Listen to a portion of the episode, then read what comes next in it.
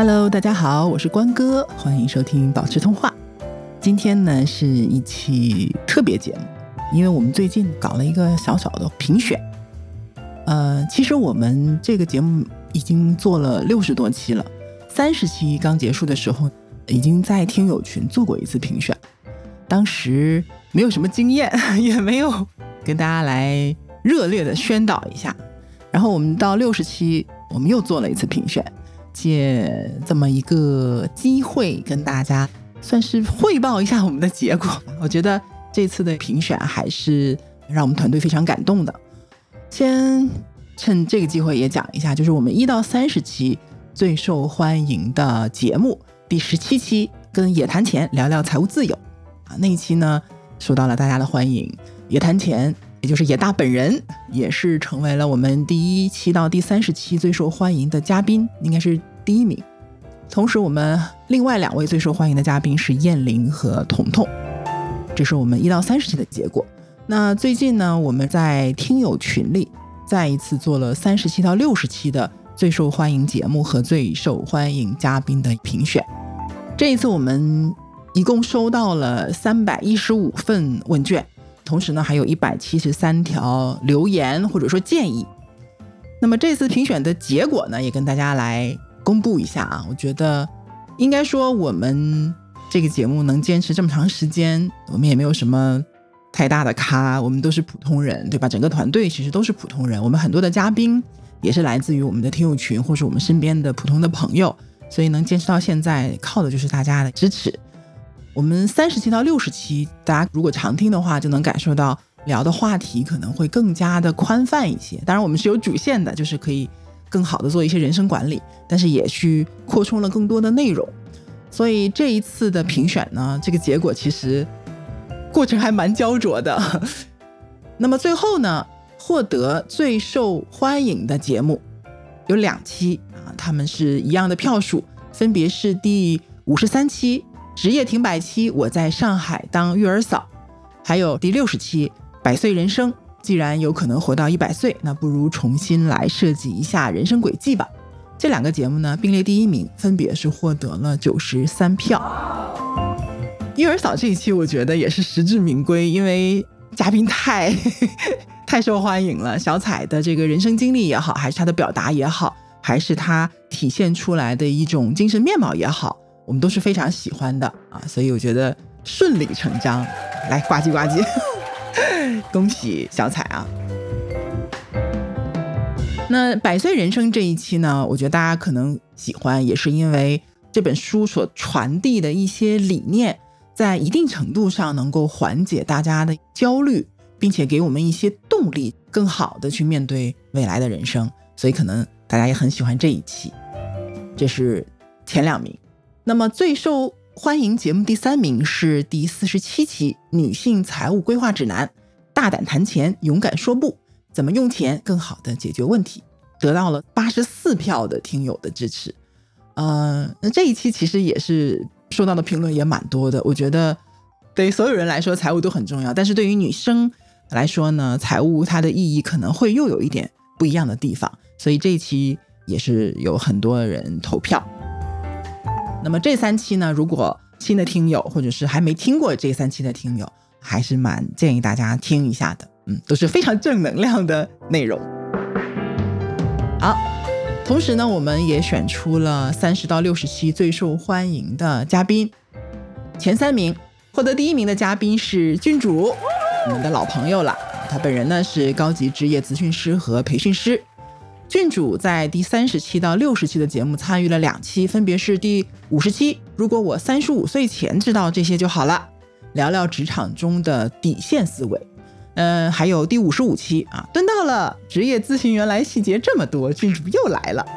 针对郡主的留言，我们选了一条，来自听友苏打，他说保持通话的每一期都听完了。今年特别幸运能听到这档播客，从第四十七期跟小酒馆串台认识的关哥，再从二十三期一步步入门了解保险知识，逐渐为家人自己配置了适用于当下需求的保险，从抵触保险到了解购入，关哥、萌萌、七七群友们就像未曾谋面的朋友，节目的选题也都很贴合实际出发，在面对很多现实生活问题当中很适用。未来希望保持通话能够越来越好，也希望郡主可以多多做客。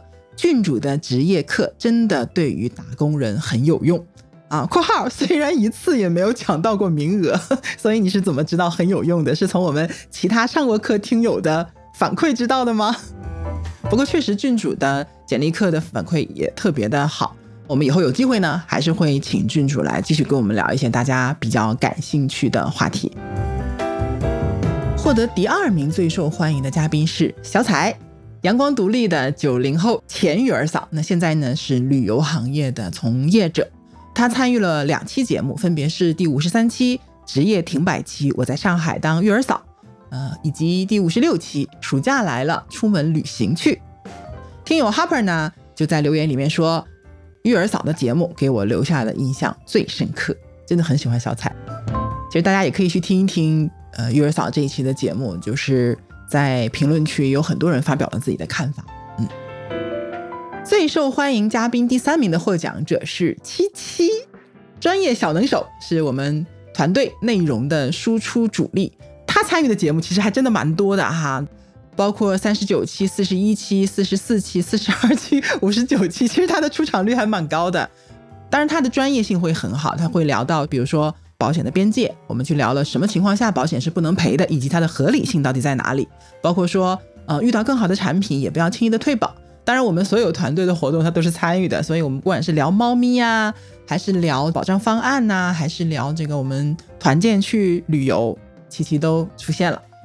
我们的听友一二三说，很感谢七七的耐心解答，我们的节目呢也让他改变了以往对保险的一些印象。啊，有了意识，并配置了相应的一个部分。七七因为在听友群里面解答了大家非常多的疑惑，所以呢，也获得了大家的很大的认可。那以上呢，就是我们这次评选第三十期到六十期的最受欢迎节目以及最受欢迎嘉宾的前三名。嗯，那么这次节目为了感谢大家的参与呢，我们其实也设置了八十个奖项。中奖率其实还蛮高的。那我们这两天呢，抽奖也结束了，名单也已经公布下来，我们会在 show note 里面再一次公布这一次结果。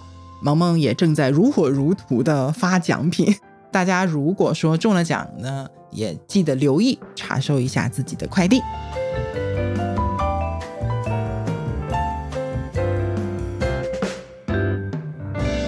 那这一次呢，我们也收到了很多的留言，说实话我。看了非常感动，就是有一种啊，有非常多的动力去可以把这个节目继续做下去。因为我知道有很多的听友，就包括我自己，可能也是这种风格。我可能会一直在听，或者我也有很多的收获，但是我并不是一个会把自己的想法就很高调的去留言或者讲出来的一个人，就是默默的在吸收和学习啊。包括听友群也并不是每一个人在群里面可能都会不停的在去聊天啊这种的。但是我们收上来问卷之后，就会发现说啊，很多人虽然在节目里没有留言，或者在听友群里也没有去很积极的，或者说很热闹的一直在聊天，但是他给我们的留言非常真诚的表达了他通过我们的节目所获取到的一些效果，也给了我们非常真诚的鼓励和建议。嗯，所以我真的觉得说收到了比以前更多的一些鼓励吧。嗯，这里面呢，其实每条留言我觉得都很真诚，我们也甚至选出了一些精选留言来。送给大家礼品，嗯，我这边选两条留言念一下吧，因为这两条留言有一个共性，就是和我差不多的一个状况，嗯，应该说是已婚已育，同时也也是有职场上的一些困惑啊，或者是一些人生当中的一些问题，对，因为这种身份年龄的相似，因为我们在做这场节目的时候，其实有很多的内容实际上是从我个人的感受和经验。包括我自己遇到了什么困难，我是怎么去解决的？从这个角度出发去分享的一些内容，所以可能就会对类似有这些身份和问题的人有一些启发。呃，我来念一下这两条留言啊。呃，我会觉得说我们真的是在做一件有意义的事情。第一条留言是来自于程序，是我们听友二群的一位朋友，他说：“这虽然是一档聊保险为主的节目，不过呢，我发现自己选出来的印象最深的。”都不是保险相关的，哎，这个也很正常，也是我们早就发现了的一个情况。嗯，他说可能是因为去年生娃带来的身份转变和工作瓶颈，让我对生娃育儿以及郡主聊职场那几期印象特别深刻。还记得我坐月子的时候，听了关哥和李老师聊生孩子那期，给了当时的我很大的安慰。嗯，小彩聊育儿嫂那期呢，也让请过月嫂的我心有戚戚。郡主的简历课和职场，也给休完产假重新工作的我一些勇气。似乎每个时间点都刚好听到了适合我的分享，感谢关哥团队。哎，我我还蛮感慨的，就是哎，也是挺巧的，这些节目都能踩到大家有需求的一些点。嗯，这是第一份留言。第二份留言是来自于小 M，他是这样说的：他说，关哥好，第一次听关哥的播客呢，是在一年前，刚好就是这个时间。作为一个三十五岁的新手妈妈，同时面对职场妈妈这个新角色。加上互联网中年危机带来的双重焦虑，开始关注家庭财务，也第一次深入了解保险，也是由此开始认识的关哥。入坑的是个人养老金那一期，从此呢，关哥变成了我在保险相关知识的最重要的来源。我为家庭成员配置了保险，理清了财务情况，也为自己购买了个人养老金。再后来，又从关哥的节目中认识了郡主，也帮助处于职业迷茫期的我更深度的了解了自己。未来我希望能听到关于财商教育相关的内容，因为我意识到国内这方面的教育实在太欠缺了。而如何和金钱相处是人生一个很重要的课题。我在补课，也希望去教育我的下一代。先写到这儿，感谢关哥和关哥的小伙伴团队，也感谢郡主。你看，因为大家讲到的这些问题，不管是妈妈的身份，还是女性的身份，还是职场的身份，包括说。很多我们年轻的听友，在二十多岁遇到的一些问题，我其实自己几乎也都遇到过，所以我是非常能够理解大家的一些心情的。有时候在团队开会，我们自己内部会讲说，我们不配去教育别人，我们也是普通人，我们没有那个资格去教育别人怎么做，或者说指点别人，我们是没有这个资格的。但是呢，我有一种什么样的心态呢？就是说我淋过雨，我希望给别人打一把伞。啊，我是知道这个感受的，所以，呃，把我们的经验也好，把别人的经验也好拿过来，然后给大家一点启发，我觉得应该是有一点意义的吧，也不敢讲有太大的意义，但是如果刚巧可能有一些朋友是在这些地方需要一点点的小火花，那我们就提供一下，我觉得这是一个非常有缘分的一个事情，对吧？好，那。这就是我们这一次第三十期到六十期最受欢迎节目以及最受欢迎嘉宾的一个评选的结果。其实我们其他的很多节目和其他的很多的嘉宾也都有很多的票数啊，我们只是选取了最高的几个结果。其实我们所有的嘉宾我们都非常喜欢，也非常感谢，因为大家都是非常坦诚的把自己的一些经验分享出来，然后包括。我们的听友，因为上一次的评选我们还只有一个听友群，那这次评选我们已经有四个听友群了。我们每一次有一些活动啊，嗯，大家都参与的非常积极，然后也给我们提供了很多的灵感、很多的建议，甚至是我们有很多的嘉宾都是从听友群里来的啊。我们也会继续坚持这样的一个原则。所以呢，我们后续如果有精力的话，因为 确实也是需要一点人手的，如果我们有精力的话，还会继续的开。新的听友群，那么大家可以在群里面，嗯，去讨论一些节目相关的话题，也可以互相互通有无。总之就是给大家提供一个比较单纯的，也比较丰富的一个讨论的环境。嗯嗯，同时呢，呃，我们会继续比较踏实的、接地气的去做我们这档节目。只要能给一部分人带来一部分的启发，或者说一点点的理解，其实就可以了。对好，那我们今天这个部分的内容呢，就到这里了。嗯，也再次恭喜所有的获奖嘉宾和我们所有获奖的听友。然后呢，我们还是非常正式的啊，我们给所有的最受欢迎节目的嘉宾都颁发了一个很漂亮的奖杯。哈，我们会把这个奖杯的照片呢，也放在我们 show note 里面。同时呢。每一个人也给我们录了一段获奖的感言，我觉得大家也是挺开心的。接下来呢，我们就听一下大家的获奖感言。首先是我们最受欢迎的嘉宾郡主。保持通话的听友们，大家好，我是郡主。从关哥团队那儿得知我获得了宝石通话最受欢迎嘉宾，真的超级开心，就像是小学时获得了小红花的那种开心。我呢也看到了大家的评论反馈，真的都好用心呢，就真是超级棒、超级棒的听友。那我从中呢看到有人说，职场相关的几期播客和郡主的简历课呢，让重新找工作的自己多了一些勇气。也有人说，通过郡主的咨询，让处在职业迷茫期的自己对自己有了更深的了解。还有人说，非常喜欢职场相关的播客和课程内容。这些反馈啊，都给了我非常非常多的鼓励和肯定。在这儿，谢谢每一位听友。这几期职场相关话题的播客会受到欢迎，一方面能看到呢，听友们对自己的职业发展都非常关注，这是个非常普遍的话题。那你们因为自己对于这个话题的关注，走进了这几期节目，然后就听到了一个叫郡主的人，用和你有共鸣或是你喜欢的方式分享与传递。你认真听了，思考了，甚至行动了，然后呢，你把自己体验到的真诚的反馈出来，而这些反馈又深深激励了我。两个未曾谋面的人就以这样的方式连接在了一起，这是多么美好的过程！我曾在一个课堂上听老师说过一句蛮触动我的话，他说：“我不完美，但我有很多美好。”那一期播客是有限的，我的经验和思考也有我的边界，所以一期节目所呈现的做不到完美，但你们却看到了我很多的美好，谢谢你们。那我想，除了话题的普遍性，很多人喜欢职场的这几期节目，也可能是因为不少人正遇到了职业的困境。那这个在现在这个大环境下，可能是我们每个人都正在或即将经历的挑战。很多人把它叫做职业寒冬。我今早正好在听蒋勋老师的一个音频，恰恰也提到了寒冬。他说啊，寒冬是植物储存好自己养分的时节，为了等待来年春天再一次发芽。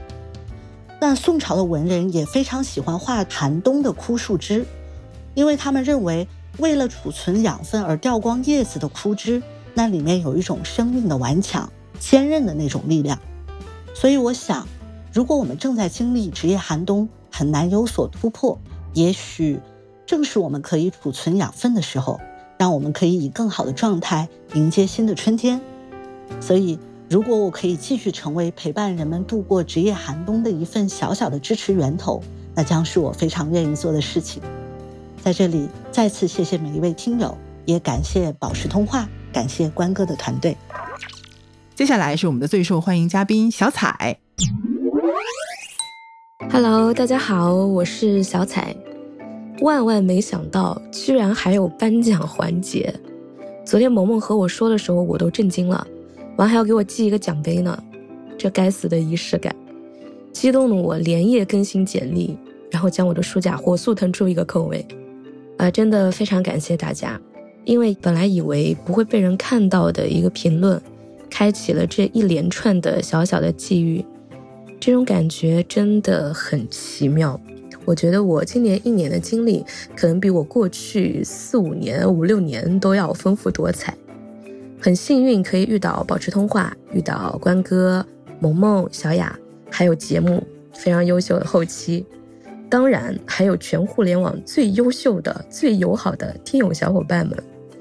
以前我心情不好的时候，就是看电影、听歌；现在多了一项看评论。看完大家的评论，我会觉得，哎呦，我真的真的很不错，当场释怀。其实刚开始录完节目，我还是有点惶恐的，我感觉自己是不是说的有点太多，有点太坦白了呀？就是有那种不安全感，哎，然后我转念一想，反正我身边人好像也没什么人听播客吧，管他呢，说都说了，就当互联网这些树洞了，对吧？结果没想到，大家的反馈那么的友好，就那么的走心，那么的认真，那一刻我真的有感觉到真诚的力量，就属于真诚和真诚之间的双向奔赴了。啊，其实工作这么多年以来，我一直觉得自己的很多特质，于这个社会来讲，其实是有一些笨，就是不知变通吧，就是相信一些比较过时的，可能有些吃亏的一些啊理论吧。可是通过这段时间的在网上、在播客里面所谓的小小的输出和大家的反馈来看，让我变得更加坚定了。我还是比较相信，其实大道至简，人还是得相信自己真正相信的东西。呃，最后一段话送给大家，就是我前段时间看十三幺对话费翔那期最后的一段文字，我觉得还挺触动的。相信时间累积的能量。保持赤诚的热爱与笃定的步伐，才能不负爱与生命的美好，在宽广的世界中自由飞翔。最后，谢谢大家，谢谢所有人，也祝福大家在宽广的世界中自由飞翔。谢谢。那么，听一下我们另外一位最受欢迎的嘉宾七七的获奖感言。咦，怎么就获奖了？我的第一反应就是这个，感觉自己捡漏一个奖杯。嗯，首先非常非常感谢给我投票的听友们，谢谢你们的喜欢。不过也有点不好意思，感觉自己好像有点胜之不武了。能获奖的主要原因是自己平时在听友群里刷了一个脸熟，我猜的主要原因应该就是这个。关哥一直都挺想让我扩展在播客主播方面的能力，可惜我一直拎不太起来，一录音就不自觉的紧张，反应速度和表达能力也跟着下降，反正对自己的每次表现都挺不满意的，所以我对录播客这件事情也一直是很躲避的态度。这次意外的获奖也算是激励到我了吧，因为其实我真实的表达欲还挺旺盛的。那就不如拓宽自己的舒适区，以后不止闷头写文字，也多锻炼口语方面的表达，点亮播客这一块的技能。反正身边就有现成可以学习的对象嘛，关哥和萌萌都可以学。嗯，争取明年能名正言顺的拿这个奖。嗯，获奖感言就是这些。最后再次感谢大家对我们节目的支持，谢谢。接下来呢，是我们最受欢迎节目的嘉宾彤彤。保持通话的朋友们，大家好，我是经常来串门的彤彤。听关哥的小助理萌萌说，大家给我颁了一个奖，所以我今天是来领奖的。然后谢谢大家，也特别感谢大家对我的认可。嗯，二零二三年呢，就是是我产后的第一年嘛，对我来说，我觉得确实挺不容易的。前两天我还在想说。如果用一个词来形容我的二零二三年，我会用哪个词？后来我想了想，我觉得我会用稀巴烂这个词。对，请允许我用一下这个稍稍有一点负能量的词吧。那今年我确实经历了非常非常多的不确定性，就各种各样的事情交叉进行，然后我的心情呢也一度跌到了谷底，就像现在的 A 股市场一样。那每当我心情真的非常低落的时候，我总是会想起来和关哥录制妇女节特辑时，他讲的那四句话：不要默认自己应该是家里收入低的那个人，不要默认自己应该是克制欲望的那个人，不要默认自己就应该依赖别人生活，不要默认自己应该是放弃事业的那个人。这四句话真的给了我非常多非常多的能量。我相信很多朋友喜欢保持通话，喜欢关哥，不只是因为他在保险、在财务规划上的这种专业能力。我觉得也更重要的，或者说更本质的吧，还是因为她真的非常像我们生活中那种优秀的知心大姐姐，然后她也是我生活中的良师益友，真的给了我非常非常多的能量。那希望各位听众呢，能够继续在保持通话，汲取能量，然后在自己的保险和财务规划上越做越好。最后祝大家身体健康，心理健康。健康是最重要的，其次都是其次；快乐是最贵的，其次都是其次。是不是以为我讲完了？那我最后给大家放送一个小彩蛋，是我和我孩子录制的一段彩蛋时刻。听保持通话美不美？美不美？嗯。好，感谢以上各位嘉宾啊，有大家的帮助，我们才能够把这期节目做下去。呃，然后我们在评选的时候，我们也有听友提出来说，为什么没有萌萌这个选项呢？我们很喜欢萌萌。然后萌萌说，等到一百期的时候，我们给他颁个大的奖，颁一个最重的奖状。好的，还是一件非常开心的事情。嗯，也希望能把这份开心传递给大家，也希望大家能够继续支持我们的节目，也更多的参与。我们也准备了很多很多的礼品，很多很多的奖品和内容给到大家。好，那今天的内容就是这样了。下周呢，我们会继续我们正常的更新，请大家继续关注。那就再见，拜拜。